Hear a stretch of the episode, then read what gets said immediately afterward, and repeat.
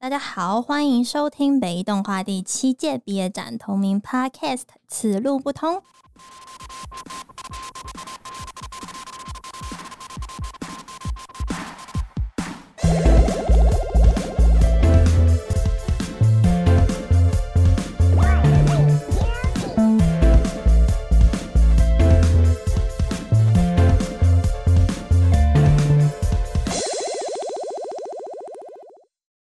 天是我们的试播集。如果一直有在关注北艺大动画系的朋友们，一定都知道，除了每年我们有大四的毕业展，我们系上也会由系学会来举办系展，就是为了展现出大家品尝的动画作品，然后还有课堂的作品。所以，我们今天就邀请到两组人马。我们邀请到的第一组人马是最近刚结束不久的系展《小星星二十四号》当中的两位筹备团队的人员。我们欢迎应轩还有陈凯。大家好，我是叶映轩，我是这次的副总招。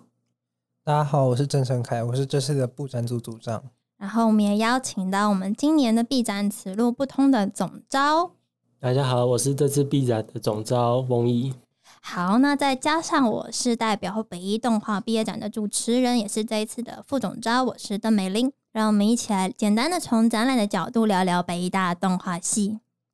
首先想先请教一下我们大三的两位同学，这次的展览就是我们的系展嘛？那我们都知道系展就是从大一到大四都可以参与的展览，所以展出的内容会非常的多元，美材也很多种。那这一次的展览作品品相也非常的丰富，能不能为我们介绍一下大概包含些什么呢？就戏展最重要的的部分应该就是放映嘛，然后放映的部分。是以大二联工跟大三联制为主，联工就是大二上下学期大家会分组，然后一个学期做一部动画片出来，就大二两支片。然后大三的时候是可以选择分组，可以选择自己一个人做，然后会做出一支片子来。然后这是放映除了联工联制之外，还有一些停格课程的作品，还有今年也有人以个人的名义报自己的作品来放映，这样。那听起来其实还蛮多元的，不止片数会蛮多，那美彩也是很多这样子。对，没有错。好，那除了就是放映厅里面的内容呢，我知道展场展场外面就是有一些立体的作品啊，跟一些平常学生们上课的留下来的影像作品，这些也可以跟我们介绍一下吗？其他影像作品的部分，大部分都是课程的作品，比如说一些三 D 的建模啊、动态的作品啊，然后再就是二 D 手绘动画平常的作业，还有一个是。配合关渡国际动画节，每一年大一都会画十秒的开场动画，这样子。对，然后还有由去年 Raymond 老师带领大二完成的实验动画。对，这些都是平常动画系学生在上的课程，这样子。对，有没有什么你觉得是很特别，就是其他学系、其他学校的展览比较难看到的东西啊？专属北大动画系。哦，今年展区有特别把。就是动态速写课的成果放出来，然后是以投影的方式。那动态速写就是大一每一周都会有必修课，然后会请到裸体模特儿来，然后围圈，然后画他，画他。对。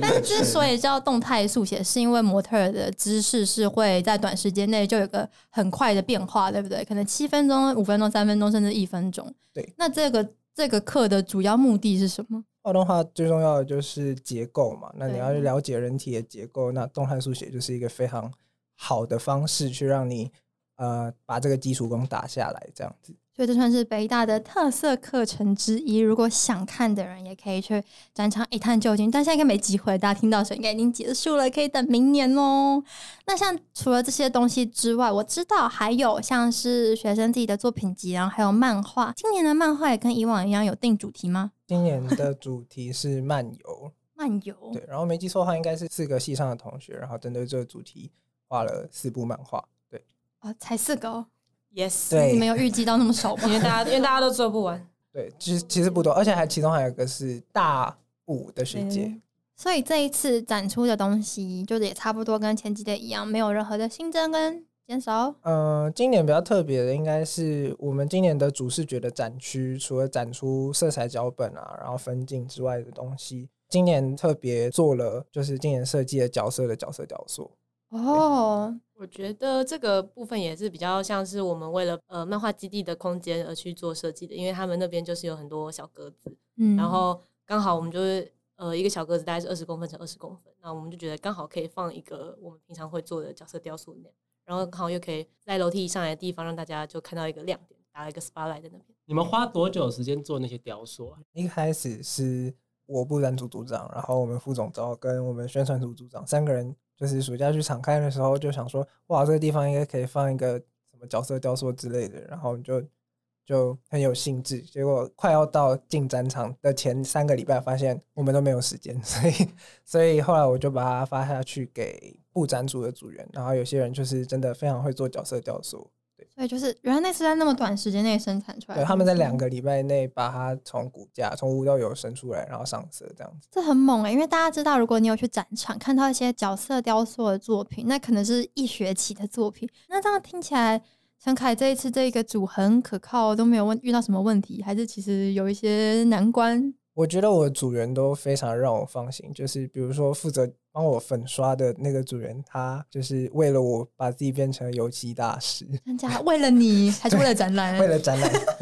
他帮我把所有东西都研究好好的。因为我觉得戏展难是难在说它是大一到大四都有，所以规模算是比较大一点。但也因为这样人手可能比较充足啊，或者是有来自各方的帮助，相对来说也比较轻松一点。但大四毕展就不一样，因为在大四的毕展就基本上都是毕业班的学生去完成整个从策展到展出的内容，到甚至展览的作品，都是由我们四十几位同学去完成，对吗？对，我们就是要在边制作壁纸，然后同时间就是开始筹划这个展览，从发想概念，然后开始规划商品啦、主视觉啊、宣传片那些，全部都是由大师就是花时间一手包办，对一手包办对拉赞助啊什么的。我们大概是从什么时候就开始准备这件事情？其实这整件事情应该是要从大三下，大概期末的时候就准备要开始做了，然后暑假开始跟你的组长开始讨论这次的展览要的元素，然后开学就开始跟组员着收一些素材或者元素的东西，然后就开始往下跑了。其实你知道一件事情吗？今天是一周年，就是我们是四月一号被选出来左右。哎，是四月一号，对啊，那不知不觉已经过一年了。哇，恭喜你们，恭喜你们！哇哦，一周年快乐！一年就这样过去了，好快哦，大家有没有吓到？有一点。那其实虽然说办的人比较少，就是规模上来讲，因为我们都四十几个人嘛，但其实作品量是不输给戏展的哦、因为毕业制作很多人都选择独立制作，所以这次会有三十三部片产出。那大四比较特别的是，我们毕业展除了就是校外的展场展览之外，我们同时也会举办两场放映场，一场在北医大校园，一场在校园之外。那在北医大校园的话，是像我们学校就有专门的电影院嘛，是我们的艺文生态馆。那会在六月十七号的晚上六点半。那校外放映的话，我们是选在一个风和日丽的周六。我现在预测那一天是风和日丽。总之会在六月十九号的晚上七点，然后会办在大家都很爱去的松烟成品电影院。然后新增两场放映场，是为了想让就是观众都可以在更舒适的地方去有更好的品质去观赏我们自己的影片。因为像戏展就一定会遇到就是放映场地可能不够优秀的问题。这一届的放映场地有变得比较好嘛？因为我听说你们是有专门的放映室，是不是？对，就是今年的漫画基地刚好有一一个空间比较大一点，但是它其实相对比较不适合用来做放映放映的空间，因为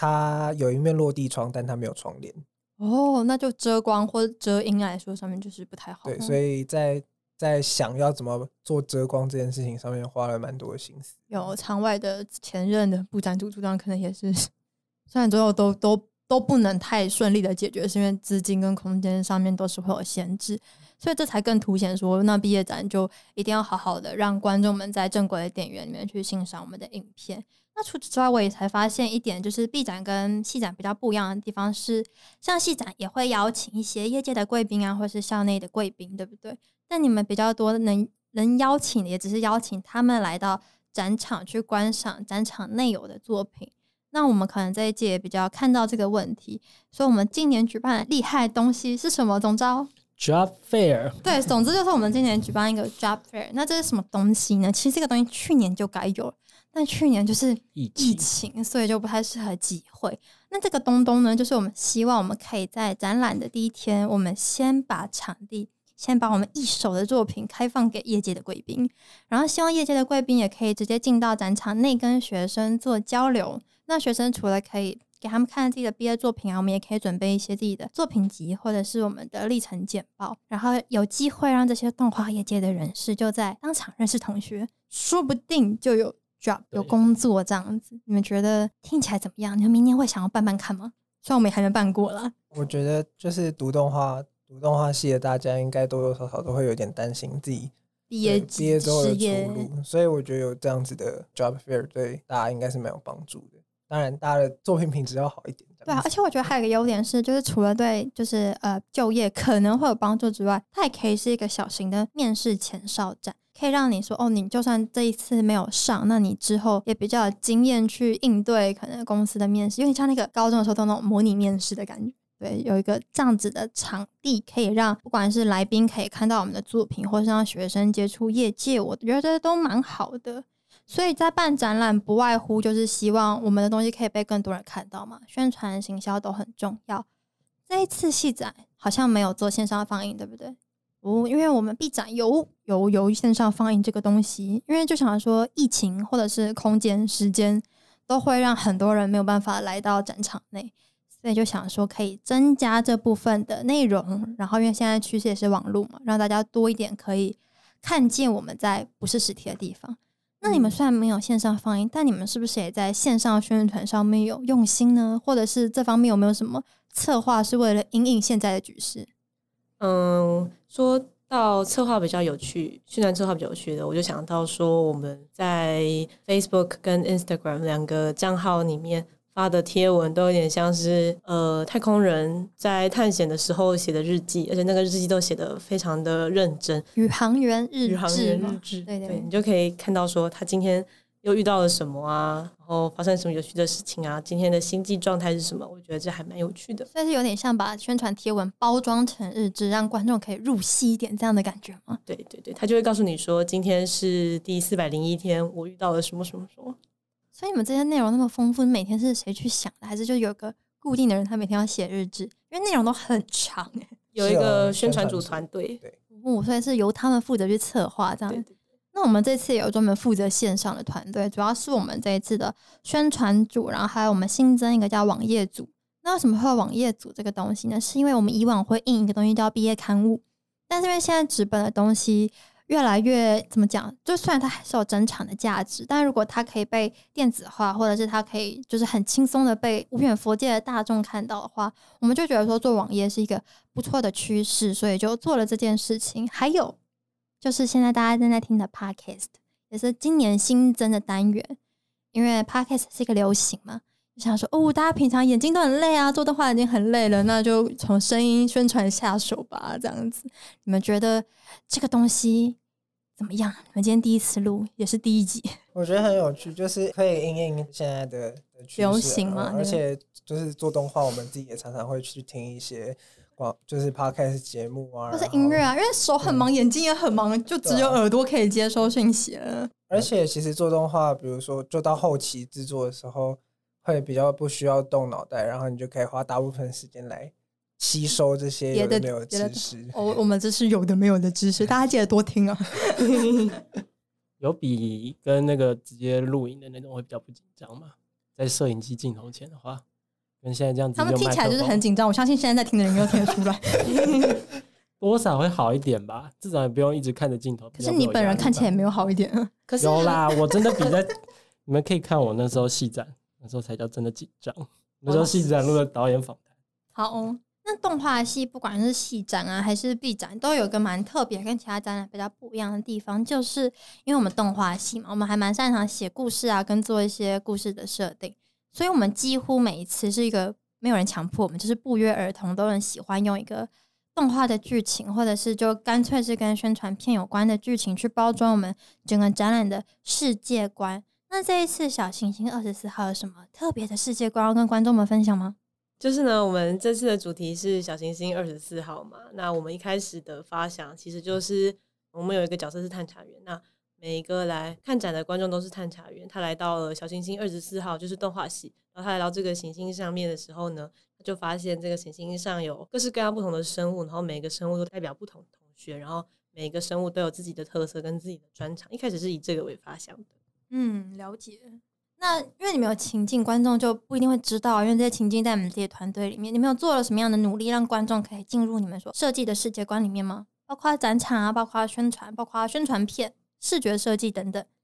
我们这次主要就是因为我们系上的课程主要分成是有三 D 导向的动画、跟二 D、跟平格。那嗯当然还有其他不同不同种类的动画呈现方式，但是主要也是这三个，所以我们就设计了三 D 新人、二 D 新人跟停格新人。这那些是角色，是不是？对，是在宣传片里面跟调查员一起探险的哦角色。那我们一开始的设定就是探查员他原本的星球的主机坏掉，所以他就搭乘他的飞行船，就是他的 USB，想要去寻找别的星球，这样，然后就遇到了不同的新人。哦，所以展览的就是现场有把这些星球做出来吗？现场这次就是跟以往不一样的地方，是我们这次有做拍照墙，然后让大家可以在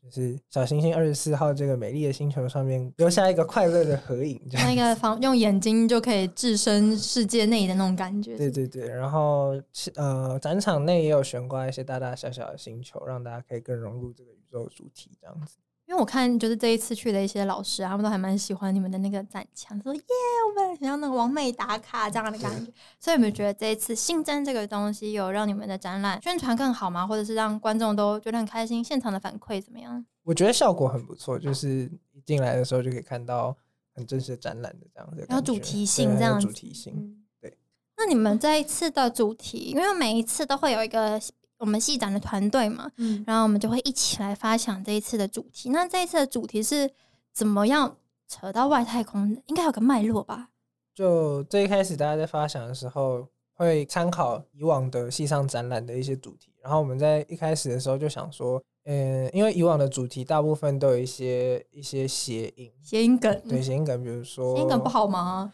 也没有，只是 就是觉得可以试试看做一点跟以往不一样的东西，所以就取了一个像益智节目的名字。对，有有一点，有一点，有一点，对。然后，然后又大家都有点想要做比较像太空，就我觉得大家应该都对太空有多多少少有点集体潜意识对对，集体潜意识，就是小行星，就是小行星二十四号嘛。那为什么是二十四号？其实就是因为做动画的时候一秒有二十四个 frame，这也是谐音的一种啊，呃就是很你们还说你们要脱离可是，可是我们的我们的想法就是还是不能跟动画脱脱节节这样子，怕大家不知道我们在干嘛。对，所以你们就是集体潜意识，然后就决定了说，哦，那个做个跟宇宙相关的这样子。也没有一开始想了一堆很多乱七八糟的，像是在发散的过程中有很多别的想法，像是像是扑通扑通怦然心动，然后他们就觉得这个很烂，这是你自己想的吧，我自己想的。还有这还有边回绝，因为大部分是一开始讲是男生，是不是？对对对，一开始我们就是用动来造词，就是有哦那你们。还是在谐音啊？对啦但是后来就是被被打枪说不要再谐音了，然后就就想了一个这个。什么什么都谐音，就好像不太好这样。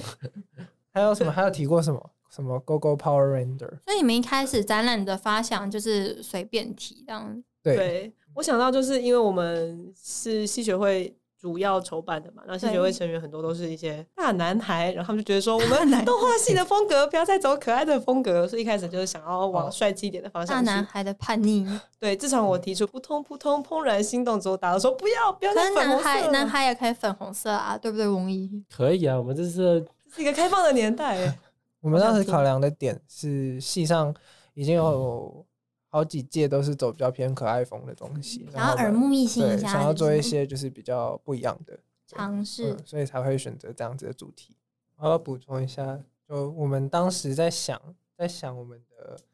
宣传片的时候，然后那时候有想过说，就我们负责宣传片的那个组长，他就说他想要做一些很动态的东西，很动态的东西。就是很画一些很酷炫的动作啊，嗯然后转场啊炫技一下炫技一下这样子，像万花筒这种对，对对对，然后他就参考了国外的那个《Run with the Golden Wolf》的那种很酷炫的商业广告的的动画。然后这次画主视觉的人，他除了太空这个元素之外，他也带入了费纳奇境的元素。哦，像你们的酷卡在那边就有显示出来。对对对，然后我觉得这让我们的太空主题跟其他人就是其他地方可能看到太空主题有很大的不一样。对，因为这样的话元素更加丰富，就不会是那种很俗套的大家想象得到的宇宙啊、太空啊这样子。老实说，这跟我自己原本 想象的也都不太一样。可是我觉得加入这是一个好的方向对对对对。我觉得非常好哎、你如果不提，我都快忘记了。但是你们这样一提，就觉得你们在这个东西上面是有在更新的。因为其实主题就那几样，说实话，元素大家也都很常被拿来利用过了。如果我们在策展的时候不能够再把元素加上一点动画系自己的特点的话，很容易就变得很落入俗套，对不对？嗯，我觉得是刚好这次负责主视觉的的人还蛮有经验的，还蛮有就嗯是为系上的活动设计主视觉设计整个展览的视觉，我觉得这需要一点功夫，也不只是要会画画而已。就是画主视觉，其实跟一般的其他画海报啊，或者是画其他的设计的感觉都差嗯，因为差很多。它要考量到统合性。嗯他画主视觉，我们就不会说他是一个画海报的人，是因为整个展场跟视觉有相关的产出都是他一手要去包办的。而且他在里面放了很多的小心思，就是比如说三 D 新人的设计，他的鼻子、嘴巴是我们在做三 D 时候的叫什么 X Y Z 轴，X Y Z 轴，然后呃脚是骨架，对他的脚是 rigging 所以都有去精心设计都过的，有精心设计过。然很厉后害二 D 新人是一个部件概念，像如果移动的时候让物体稍微哦变形的话，在动画上就可能会比较多乐趣。所以你们其实都有在尝试透过这些简单的角色，然后去呈现动画的美才性，哎，真的蛮厉害的。因为这样你可以带观众去看展览的时候，你就可以跟他一边介绍角色，一边就把这些东西介绍进去。对那现在展览接近尾声了，给自己评个分，你们觉得你们突破了吗？嗯，这是一个好问题。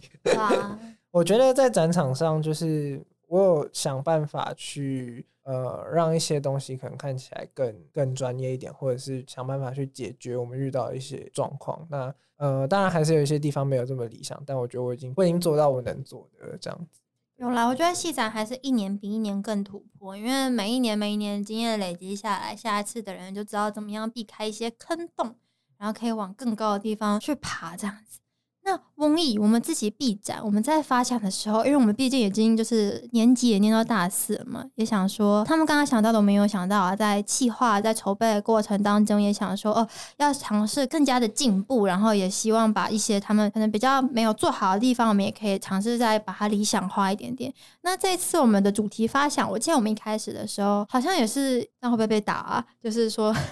那前几天好像都比较走一些复古风啊，或者是角色的那种感觉。然后我们这次是不是也想说，哎、我们可以走一下不同的风格？这一次这个此路不同这个展览的整个企划跟世界观是怎么样设定出来的？可以帮大家简单科普介绍一下吗？欸其实这是展览，我们那时候在发想的时候，其实还是从蛮混乱的地方一直在找。就是虽然我们想说要避免掉前几届会有的元素，但是我们还是要从各个地方找。然后我们这次是有参考像是黑白的片《科学怪钱》啊，或是其他提姆波顿的动画。然后呢，我们想要营造一点像是一种黑白的警匪片的这种动作片的感觉。就先从风格上面先做一个改变，这样子。只是就是那时候发想，大家提了各种各种的元素，然后我们就是从那些元素里面去抓，哦，黑白不错，然后然后我们这次要有一个有跟日常生活比较贴近的动画的东西，应该是说，我们一直都觉得说，动画系的展览吸引到的观众或者是一些我们的顾客啊，就是 TA，都还是比较内聚的。就是可能我们用了很多动画人专用的梗啊，像是二十四章，像是钟哥这样子。可是就跟一般日常的观众们很不贴近，甚至我们的爸爸妈妈来对问我们说：“哎、钟哥是什么？为什么要画二十四章？”我们就觉得说：“哦，如果我们一直往那样的方向去打转的话，会不会民众很不了解我们在做什么，也不知道动画系是什么？”所以我们就想说：“哎、有什么生活中有什么样的东西是跟动画，然后跟大家最贴近的？”然后我们团队里面就有人提出来说：“哎、就是过马路那个小绿人啊，就很像是大家日常生活中最低限度可以接近到的动画。然后大家就说：“哎、好哎、好哎、而且这个东西大家每天都会看到，很适合拿来当我们的展览主题。所以，我们与其说比较像是有一个发展的脉络，不如像是说我们是决定好要用小绿人这个角色、这个嗯元素来去发展我们后面的东西，对不对？介绍一下。就是从小绿人，然后一直延伸出去，就哦有了小绿人，然后想说，嗯，他可以玩不同的美彩啊，然后可以引入像是跟交通或是什么有关的元素这样子，然后呢就想到了一个情境，像是一个城镇，一个圆环，然后圆环里面交通原本是很有秩序，然后突然有三个工人，对，因为小绿人就是维持马路秩序的对人，他就是维持马路秩序的人，然后突然有三个工人破坏了这个秩序，所以小绿人出来，然后拯救大家，所以就是警匪片、动作片就可以把那个元素放进里面。但因为现在还没有公开，所以先剧透到这边。大家如果想要一探究竟，就要来我们的展览，然后看我们的宣传片首映，